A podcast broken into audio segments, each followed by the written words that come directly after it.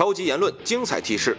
这一届亚洲杯，中国队未来的出线形势如何？并不比一一年更好啊，不，我不能说比一一年差。佩兰目前的表现能打几分？不知道能打七十到八十吧。很多网友在骂中国国家队，他们也认不全这些面孔。这个队肯定没有人抽烟。国家队啊，咱们国足肯定有。大赛之前这个赞助商的更换啊，你让国内品牌也进来，羊羊羊吗？有可能啊，穿着羊毛衫里头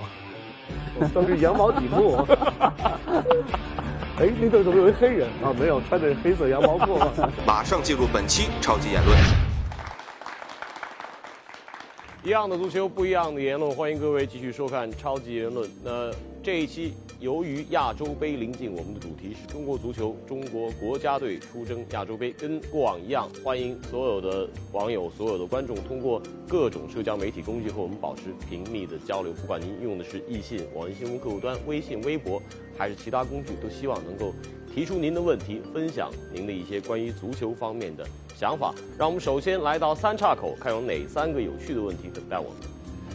第一个问题是如何评价哈里凯恩？呃，关于哈里凯恩的这个快速的窜起呢，有过很多说法。像这个《每日呃邮报》就挖掘出一条旧闻，认为他当年呢可能不到十岁的时候，曾经去到阿森纳俱乐部去试训，而在阿森纳这个新训体系当中，是希望把他当做未来的一个门将进行培养啊。由门将到前锋，这当中产生的反差极大。也许从身形方面看，哈里凯恩未必是你理想当中一个呃非常优秀的前锋那种类型，但是他实际的效用极好啊，他的进球效率非常之高，而且在热刺这个俱乐部当中，他是一个标准的本俱乐部培养出来的球员，是一个伦敦人，所以他对于俱乐部的热情，他在球迷当中唤起的那种认同感非常之强，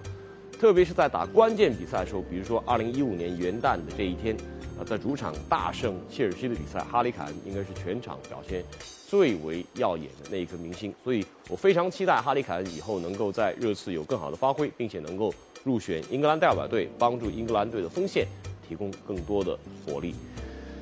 第二个问题，奥斯皮纳是受伤了还是为温格打入冷宫了？怎么联赛大名单都进不了？其实奥斯皮纳大部分时间都是受伤，在赛季的前半段啊。那最近这一轮的足总杯第三轮，我们看到他的。首发上场啊，这是对赫尔城的比赛，发挥非常稳定。那奥斯皮纳呢，是一个标准的拉丁门将，身材不是特别高，报名的这身高是一点八三米，呃，实际身高我看可能还要稍微减去一两公分。那他是一个线上技术非常出色，而且呃一个心理比较稳定、比较成熟的一个一个球员。其实现在我们如果再关注奥斯皮纳的话，会发现他未来赛季当中也许会有更多的上场机会，因为。斯琴斯尼啊，在这个联赛客场对南安普顿的比赛当中，两次低级失误啊，而且在这个失误之后呢，有这种非常诡异的现场喝水的行为。呃，更重要的一条新闻就是，这场输掉南安普顿的比赛之后呢，回到更衣室，在更衣室当中，他居然在更衣室抽烟啊，这引发了阿森纳队内部的一次呃非常强烈的一个整风行为啊。据说，呃，斯琴斯尼将会被罚款两万英镑，而且有可能会。呃，被一段时间在一些比赛当中进行停赛，那也有传闻说阿森纳可能会考虑去德甲，去缅因茨和其他俱乐部呢寻找其他的门将候选者，但是我相信阿斯皮纳在未来这半个赛季当中应该会得到更多的表现机会，毕竟这是一个在世界杯上大放异彩的一个拉丁国门。第三个话题，呃，来自于狼魂啊，至于多特蒙德外战强硬、内战羸弱的问题，如何改善才能重回正轨啊？我在这儿想找出来两组数据跟大家分享一下。一个就是，如果只以这个上半赛季德甲上半场的比赛论的话，那多特蒙德现在仍然能够排到德甲的第六位。但如果以上半赛季德甲下半场的积分表现来看的话，多特蒙德将会在德甲垫底啊！由此可见，多特蒙德它出现了很严重的一个体能短缺的问题，这是第一组数据。第二组数据呢，我们再去看一看德甲上半季所有的跑动距离，多特蒙德仍然是以啊场均人均超过一万两千米排名在德甲第一啊，排在他们之后的是门兴格拉德巴赫。所以这两组数据来看的话，多特蒙德打法仍然是。呃，克洛普足球哲学当中这种重金属的进攻型、压迫型的足球，但是在效率和进球转化率这方面有所下降，而防守方面，啊，可能确实是因为各种各样的伤病，包包括像金东安前后停赛，可能是呃在中场应该有呃离开赛场十四个月时间啊，包括胡梅尔斯这些球员，他远离赛场的各种伤病状况，所以多特蒙德呃，我觉得在克洛普带了五六个赛季之后啊，确实有一点呃心理上的严重的疲劳。以克洛普这种风格，我相信带一支年轻球队有进取心。充满锐气的球队，这种重金属的足球风格是呃非常可贵的。但是到了一定程度之后，当球员逐渐成熟，而你这种打法又被德甲几乎所有的对手所借鉴、所采取、所研究，是不是要做出一些球队的进攻风格和整体攻守平衡这方面做出一些调整？我相信这会是下半个赛季啊多特蒙德德甲当中征战，包括在欧冠当中征战所必须要研究的问题。接下来，请收看本期超级言论的红黑榜。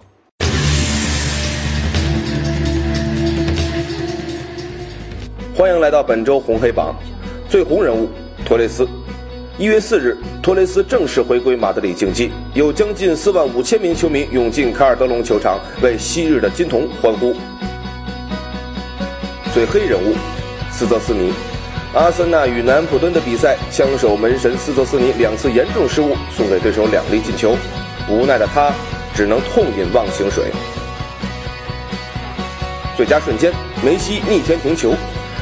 在一档日本节目中，梅西一脚把球踢过十八米高的横杆，然后停住高空坠球，继续颠球，展现了他逆天的脚感。最犀利吐槽：卡卡离婚未买房。卡卡与卡罗琳宣布离婚才一个月，两人似乎又重燃爱火，各种秀恩爱。机智的网友认为，卡卡与卡罗琳欺骗了全世界，他们离婚只是为了买第二套房。最奇葩新闻：拉齐奥主场三比零击败桑普多利亚的意甲比赛中，桑普多利亚在开球时摆出了传说中的一字长蛇阵，除了门将维维亚诺之外，其余十名桑普多利亚球员全部在中线上排成一条直线。年是一个体育小年，但是在体育小年当中，也会有各种各样的杯赛、各种各样的联赛，能够帮助我们稳定的进入到一个体育迷的生活方式当中。这一开年最重要的两项赛事都发生在南半球的澳大利亚，这就是亚洲杯以及澳大利亚的网球公开赛。对于这一届亚洲杯，中国队未来的出线形势如何进行预测啊？大家如何去关注这一支佩兰新组的国家队？有不少媒体给出了预测，其中可能影响比较大的就是 ESPN，ESPN 网站给出的一个预测，就是在跟，呃，我们看到跟沙特、乌兹别克斯坦以及朝鲜同分一组的中国队，他们认为中国将会小组赛垫底啊，那这意味着就是打完三轮甚至两轮小组赛，中国队就有可能会被淘汰出局啊，这是 ESPN 给出的一个预测。在这样的一个预测背景之下，我们再看看所有的球迷是如何反应的。其实，在各个门户网站，包括各种社交媒体上啊，让人觉得惊讶的就是，哪怕在这个小组当中啊，中国队的现在的国际足联排名以及最近的热身赛成绩都不错，至少在这个小组当中跟对手比较，绝大部分球迷仍然认为 ESPN 的判断是精准的，完全不看好中国国家队从这支小从这个小组当中出现。呃，我本人呢，本来也准备考虑去澳大利亚去现场去做一些采访，呃，但是跟这个前线的一些一些同行联系到，他们就说，你最好还是现在别去办签证了，因为当你签证办下来之后呢，中国队可能就已经被淘汰出局了，那你只剩下澳网可以去看啊，这会是非常遗憾的一个事实。从媒体角度来讲，从呃网友的角度来讲，完全不看好，甚至大家都不屑于去了解这些竞技方面的内容，因为。黑国家队，或者说嘲讽挖苦国家队，已经成为了过去十年网络生活的一种主景观啊，一条非常非常莫测的一条风景线，有各种各样的梗，各种各样的段子围绕中国足球。我记得从二零零二年世界杯之后至今啊，这十二年已经有了一个轮回，仍然是方兴未艾，有太多笑话和段子，呃，骂都是骂得一针见血，但实际上根本不能够解决问题。当中我都可以结合一下我以前在平面媒体工作的时候有过的一些生活经历啊，以及工作经历。因为我记得当时我任职的那份报纸呢，呃，做过一年的统计，应该是在二零零六年。那一年统计下来，发现头版头条和中国足球相关的啊，应该是达到了百分之八十七。而在这百分之八十七当中呢，这些标题又有百分之八十七是属于黑色的标题，这就意味着在超过了七成的一个呃专业性体育报纸的头条，都是围绕中国足球负面的新闻。其实，如果从受众的心理上来讲，你常年接触的关于中国足球的新闻报道都是负面的，对这给这个受众产生的这个心理暗示是非常灰暗、消极、不积极的。你自然而然会要远离这些不积极的一些内容，啊，这些缺乏营养甚至是影响你自己生活心情的一些内容。人都有一个呃趋利避祸的一个本性，所以这样的网友的嘲讽，这样的。有时候被放大的一些哗众取宠的行为，是媒体应该坚持的吗？我觉得媒体不仅仅有一个客观反映现实的，呃一种职能，同时媒体也有义务能够引领一些呃社会民意，能够呃尽自己责任，尽可能将这项事物引导向一个更加积极的方向。在这方面，我觉得面对中国足球，我们所有的媒体人都应该承认，我们大家都有罪。而关于这支国家队，呃，从现在的情况来看，各种。侮辱或者说嘲讽产生的负面作用已经越来越越来越明显了啊！大家都是以一种戏谑的方式去面对这么一支国家队，而真正从竞技意义上、从合理的健康探讨这方面帮助国家队的行为应该不多。所以我们特别盼望这一切都能够发生一些积极的改变。至少从这届亚洲杯开始，我们能够认真的去看一看国家队的每一场比赛，去了解一下佩兰到底是有怎样的方式来改变。和改造这支国家队的，但愿亚洲杯能够给我们带来一个新的开始。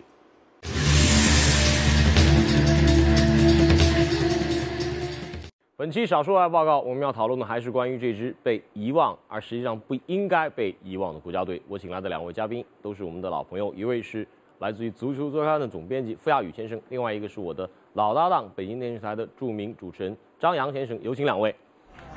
我们这改版之后啊，应该张老师是第一次来，所以麻烦张老师把您的名字在我们这个页板上贴下。呃，延续这个少数外报告一贯的传统，我们还是遴选了几个简单粗暴的话题。先看看第一个，呃，国家队能走多远？呃，两位得给出你们的判断啊。A、B、C、D 啊，D 的话应该 C 和 D 这是佩兰的选择，啊，就是要进四强，甚至要进决赛。傅老师笑了。呃。即使是像我这样，这个应该说是对，呃，国足有深厚感情，而且这是我唯一支持的球队的这么一个角色来讲，从我这个自身情感呢，我都不会选 C 和 D。OK。啊，从情感讲，我会选择 B，但从呃更冷静的理智片，我会选择 A。选择 A。嗯。这样呢？呃，为了显示出与众不同，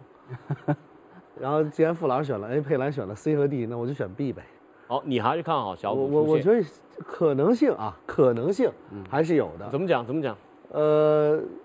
我们上两周其实跟傅老师交流过一次，就是我觉得这个组里呢，我认为沙特啊，这个是存在着拿分的可能的。就是咱们拿分啊，不是被拿分，被拿分是每个队都有可能的。呃，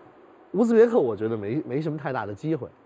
呃，朝鲜呢，因为是最后一轮打，嗯，所以呢。如果前两轮这两支球队的表现有一个不同的走势的话，也许到最后一轮会有一个变数，就这是一个变量。那一平一胜是有机会从这样一个赛制中出现的，所以我觉得从这个角度来讲，中国真的有可能。而且更重要的是，这帮这这真是一帮没有打过大赛的孩子，就无知者无畏。你不知道他能做出什么来。OK，这是一个很积极的判断。那傅老师为什么最终归结于你的理智得出了这么一个结果？呃，因为我采访了四届过去四届亚洲杯，呃，我的感受就是，如果你没有实力，啊，你做再做其他任何东西都是无用的。嗯，所以看这四届亚洲杯中国的走势，就是中国国家队啊。跟个人能力和整体能力在一个下滑的，或者说一个变化这么一个曲线，能够得出一个这么一个结论。你仍然认为它是在继续下滑？这四届应该说最早咱们还进过决赛，在北京。四年还进过决赛，四年进过决赛。所以我觉得，呃，是远往近年看，就跟零一一年比啊，啊，我觉得这个国家，这目前这个国家队，无论从人员结构好，还是从这个整个球队的磨合状态好，并不比一一年更好。哦，不，我不能说比一年差，这个我们不能下这么武断的定论。但是我个人觉得。不会比一一年更好。那么在这种状况下，呃，一一年我们也是首开就旗开得胜，最后还是被淘汰。那么这一届，我觉得从呃跟各跟其他对手的分析状对手实力分析来看，呃，中国队肯定是没有优势可言的我。很想对比一下一一年，当时高洪波带队呢，给我留下一个很深的印象。可能很多球迷都已经开始淡忘那支国家队了。就高洪波其实弃用了很多资深的这些老的球员。对，佩兰这次我们前面这前面还列过一个中国队的一个落选阵容啊，待会儿我们可以打开看一看落选十一人阵容。你看这当中呃真的是名将如云啊。那这些人都落选了，是不是意味着留下的人实力和大赛当中至少主教练的期望值比这些人要高呢？呃，我觉得从佩兰角度来讲，他是呃或者以以状态，或者说以自己的这个评判标准去选择球员的，所以这个十一人落选阵容，呃，我呃到我不出我的意外，因为呃从我目前佩兰选择二三人看，每名球员都是符合他目前这种战术思路要求我又。听说，就是对于有些，比如说张稀哲啊、冯潇霆他们落选，佩兰所说的话也不像是他自己主观做出的一个判断，呃就是当中有别的因素干扰吗？呃，据我所知啊，呃，国家队在这个最后的这个三十减七这么一个过程当中，呃，尽管有很多人呃给佩兰呃讲了不少意见，呃或者建议嘛，但是佩兰都不为所动，啊、特别是我们中国人可能觉得不合理的一些这个人员的进出，但是佩兰坚持他的一些原则和观点，所以从这点上讲，我觉得目前的这个国家队主帅的权威是有的，可能比前两届会更好一些。对，呃，而且他的思路非常明确，当然这个思路是不是对，能不能最终取得效果那是另一回事，但至少他在建队的思路是非常清晰的。而且根据以往看佩兰带队的履历来讲的话，他带弱队啊能力其实非常强，尤其他的这个工作前期头一两年肯定能够带来一定的进步。也许从这个角度来讲，可能我们对于第一个话题的判断稍微看好一点吧，看能不能够有可能小组出现。中国足球也确实需要，呃，在一五年开年的时候能够有一点点小小的一个振奋啊。呃，所以马上就来到了这个第二个话题，第二个话题更简单粗暴。佩兰目前的表现能打几分儿？赵阳，你先来回答。呃，我觉得能打七十到八十吧，我选 C。这么高？呃，可以了，这个也不算那什么吧。我因觉得为因为他因为他胆敢放弃了张稀哲，所以北京球迷对他高看一线。不是我我我主要是觉得就是就着傅老师这个话题说啊，就是佩兰呢，他现在在做这件事儿，起码从始至终是保持了一个一贯性。嗯哼，他最开始想要什么样的队员，需要什么样的打法，一直到现在要出征亚洲杯了，最后这对他来讲算是一次考试，甭管是中考还是期末考，那么他在面对考试的时候所拿出的一套东西和最开始来的时候是一样的。从这个角度来讲，我觉得就是一个进步，因为你中国足球，你这么多年没有人能把这件事做好，对吧？你现在你就不能说他这么做是错，啊，你不你不说啊，你应该带点老的，然后谁谁谁技术好，谁谁谁踢得好，这上场肯定管用，你没法证明这点。那既然你请他来了，他说怎么着你就听他的，有时候不管，往往比管要好，管的太多了绝对不是好事。OK，傅老师给给一个答案。呃，我我的选择跟张扬一样，哦，也选 C 对啊，七十到八十分。呃就是在我们目前的亚洲杯还没有开打之前，我认为佩兰这大半年的工作，呃，思路很清楚，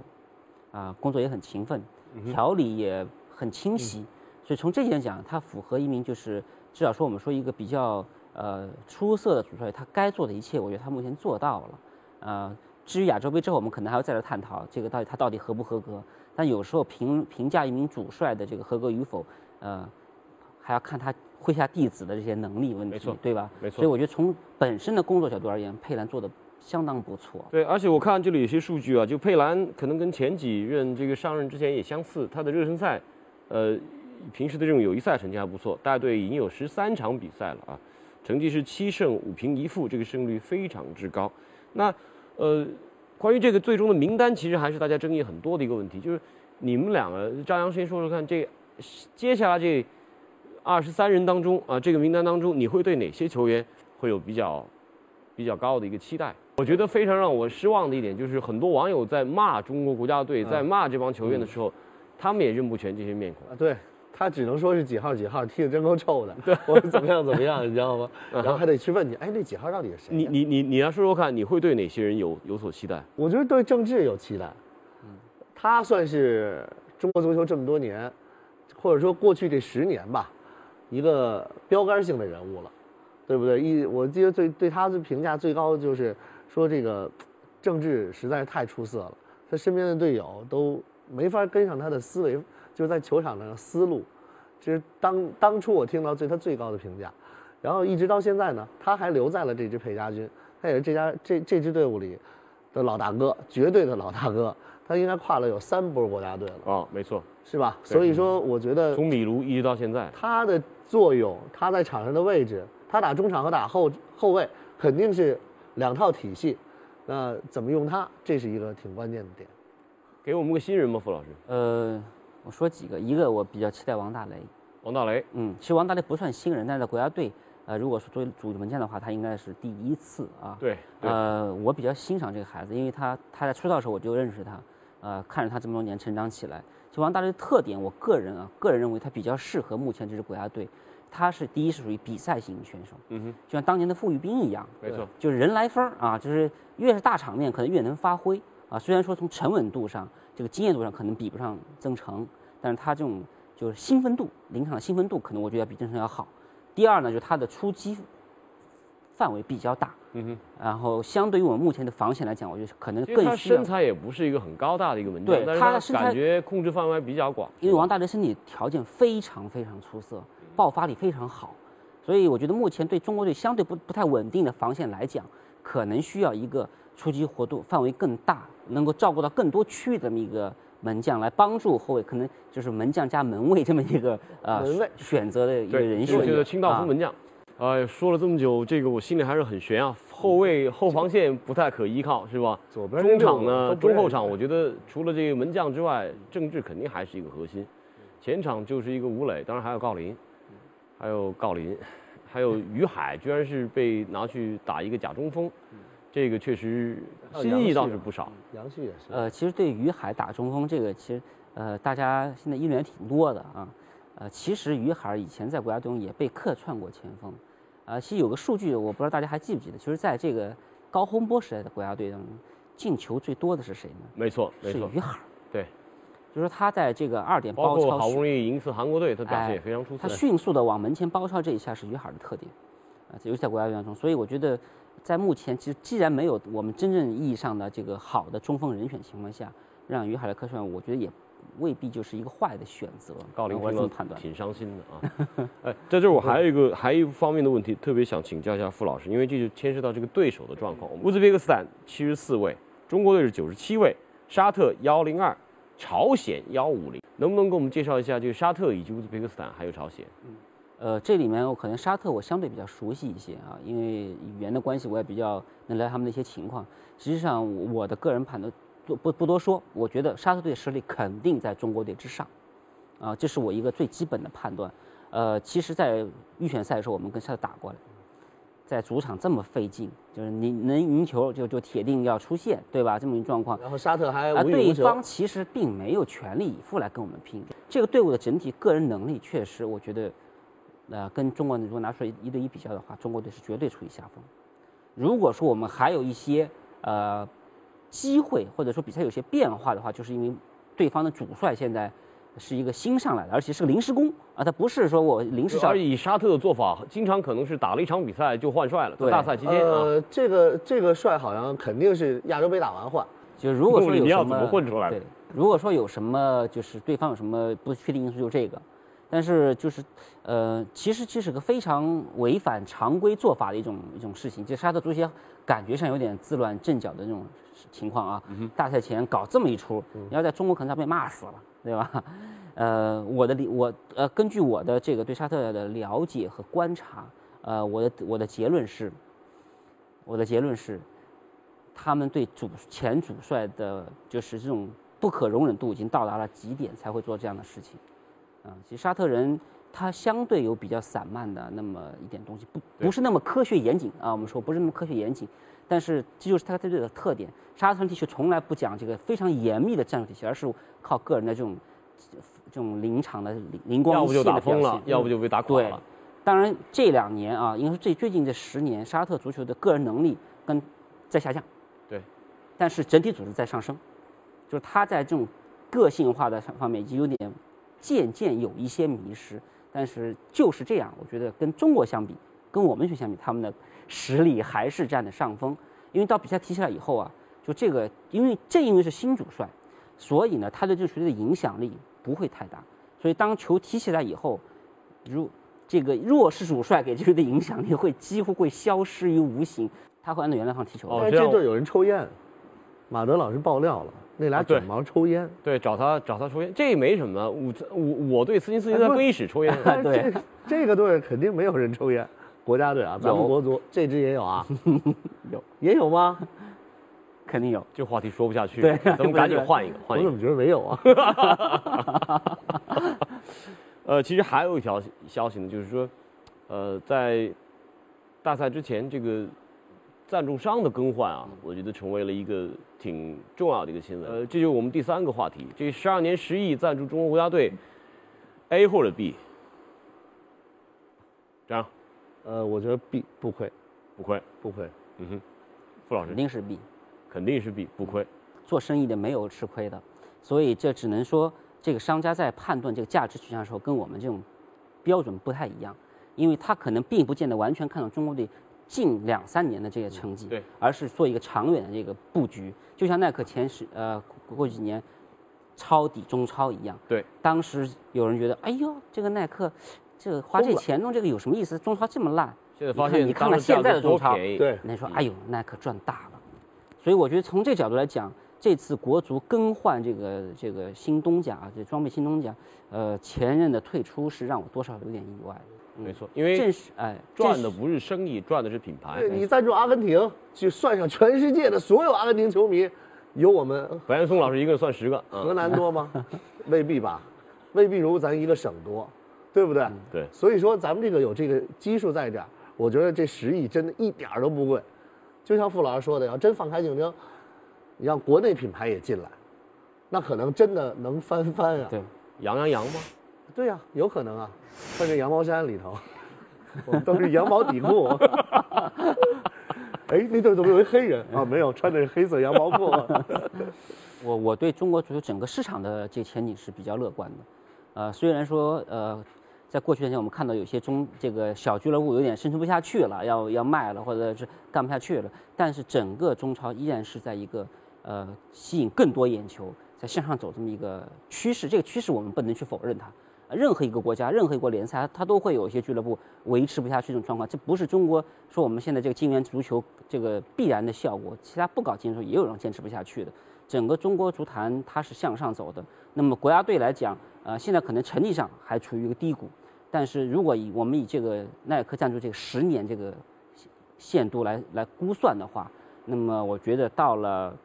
后五六年，赞助商会受到巨额的回报。这就是张扬说的，等十年啊，十年我觉得应该有所期待。其实我们联赛环境由零九年那次风暴到现在，也就是五六年时间就已经开始实现了一些变暖、一些一些改变啊，这也是我们的期待。那我们这期的话题呢，还是说的是一个被遗忘的国家队，但是可能在一些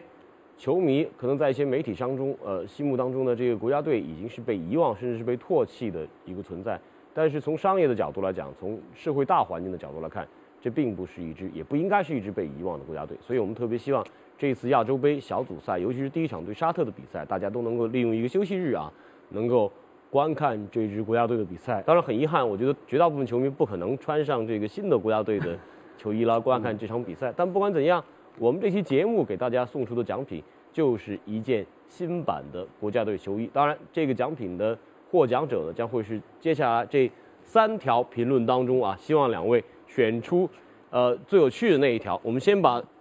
网友的这个 ID 名称省略掉了啊。年轻的国家队有速度、技术也有提高，需佩兰啊给这支球队灌输更多方法手段，特别进攻方面。毕竟佩兰在里昂执教过年轻的本泽马，看好小组出线。观点二，希望能打出点血性，不要输得灰头土脸。真的已经不怕输，我们真的输的，我们真的怕输的没底线了。观点三，呃，国人队每一届国家队参加的赛事都以成绩论，现在不是中国足球出成绩的时候。因为现在既是中国足球的低点，更是一个新的起点。对于一个新生儿来说，务实拼搏比什么都重要。两位，选一条吧。嗯，我可能选二，二观点二。呃，对我我我也是二和三中间比较摇摆。那这样我就大胆做个决定啊，我觉得既然一开篇就选了二，那我们这次就送两件球衣出去，那就好，一那就好。件主场，一件客场，因为我们看到有红白两色是吗？咱们一件红，一件白，看看这三位是怎样的 IP 啊？第一个是 Wax TQ 九七啊，第二位庄重，第三位是红军 Wilson Chan 啊，红军，我相信第第三位是利物浦球迷，这是得感谢张扬老师给利物浦球迷送出的大礼，谢谢两位。好，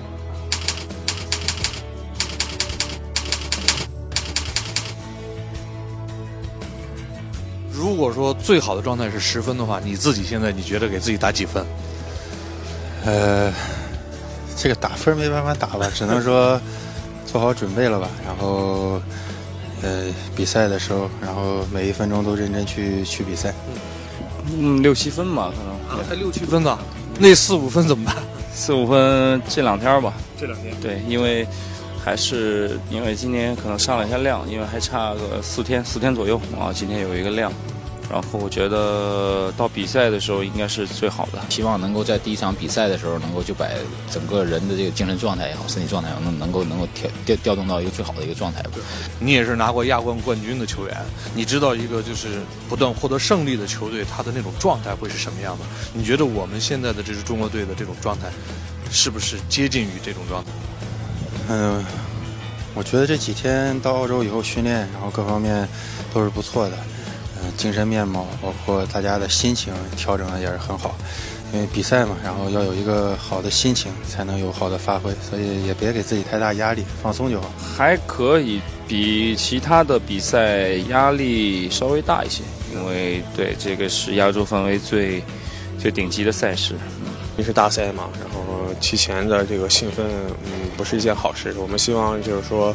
把最好的状态留在真正的比赛当中。第一场比赛格外重要，而且，呃，中国队和沙特队在这个小组当中，应该说是实力和位置应该旗鼓相当，所以我们都希望吃掉对手。开局还是很重要，第一场比赛这个对我们这支球队来讲非常的重要，因为队里有很多年轻队员。我觉得这个第一场比赛的呃开局阶段，包括第一场整场的比赛，如果能够呃有一个好的表现，取得一个好的结果，我觉得对后面的走势会起到一个很积极的一个作用。希望老天会保佑我和这个球队。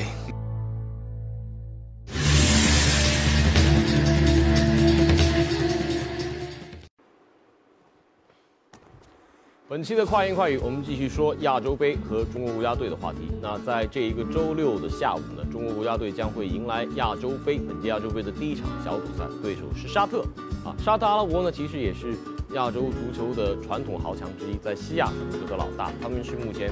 呃亚洲杯上打进决赛次数最多的球队啊，总共进了六次决赛，其中有三次夺冠，和中国队之间应该说渊源也比较深啊。这支球队。他们国家是因为有钱，肯定都是买那些特别厉害的球员替他们打比赛。要能这么厉害吗？哎，所有人一说到沙特阿拉伯啊，说到这个中东足球，都喜欢借用这个规划的这个话题，认为他们规划球员有很多，用了很多非本土的球员。其实这支沙特还真不一样，这支沙特呢，呃，几乎就没有用任何规划球员。我们看到目前这支沙特阿拉伯的国家队，所有队员都是在沙特出生的球员，而且呢，都在目前本国的呃俱乐部效力，所以呃俱乐部当中有不少外援，但这家国家队还是纯的。我还看过一则新闻，说沙特一个女球迷偷偷跑进球场看球，后来被警察抓起来了。啊，这可能就是沙特这个国家的一个特点，他们在这个伊斯兰教的一些呃一行为规范这方面的遵守的比较严格，它是一个比较传统的伊斯兰教的国家。呃，据说沙特的女性都不太开车啊，呃，所以球迷去到公共现场去现场去看球，女球迷啊被抓起来，我觉得也有可能是发生。那这么看，他们国家的女足应该踢不过中国女足啊？沙特呢就没有女足啊、可能跟其他的伊斯兰地区的国家逐渐开放的状况不一样，他们的女足肯定没有。那中国女足呢，今年还有一件2015的大事，就是我们将出征这个女足世界杯。在这方面啊，我相信中国队对呃沙特女足应该有足够的一个优势。但是沙特男足啊、跟中国国家队之间有过这个恩怨情仇啊，还不一样。呃，应该说中国足球崛起过程当中一件大事，就是在呃八二年世界杯预选赛当中有一次跟沙特的比赛，上半场零比二落后，下半场四比二翻盘赢了这个强大的一个对手，而当时呢，就是在赛后的这个呃群情激愤的这样的一个庆祝过程当中，喊出了“振兴中华”这个口号，跟沙特阿拉伯的足球也有关系，但是两国的最近十六次交手，成绩方面，沙特是七胜三平六负，还要占一定的优势。还有一场比赛，我印象当中就是九七年，当时那次十强赛啊，凭借张华的进球，一比零打败了沙特，那应该是中沙交战历史上啊，可能最后一笔值得中国足球骄傲的一个成绩。但愿在这一次亚洲杯上，我们还能看到两个老对手之间精彩的交锋。国足可一定要赢啊！我这买了十块钱彩票赌国足赢呢。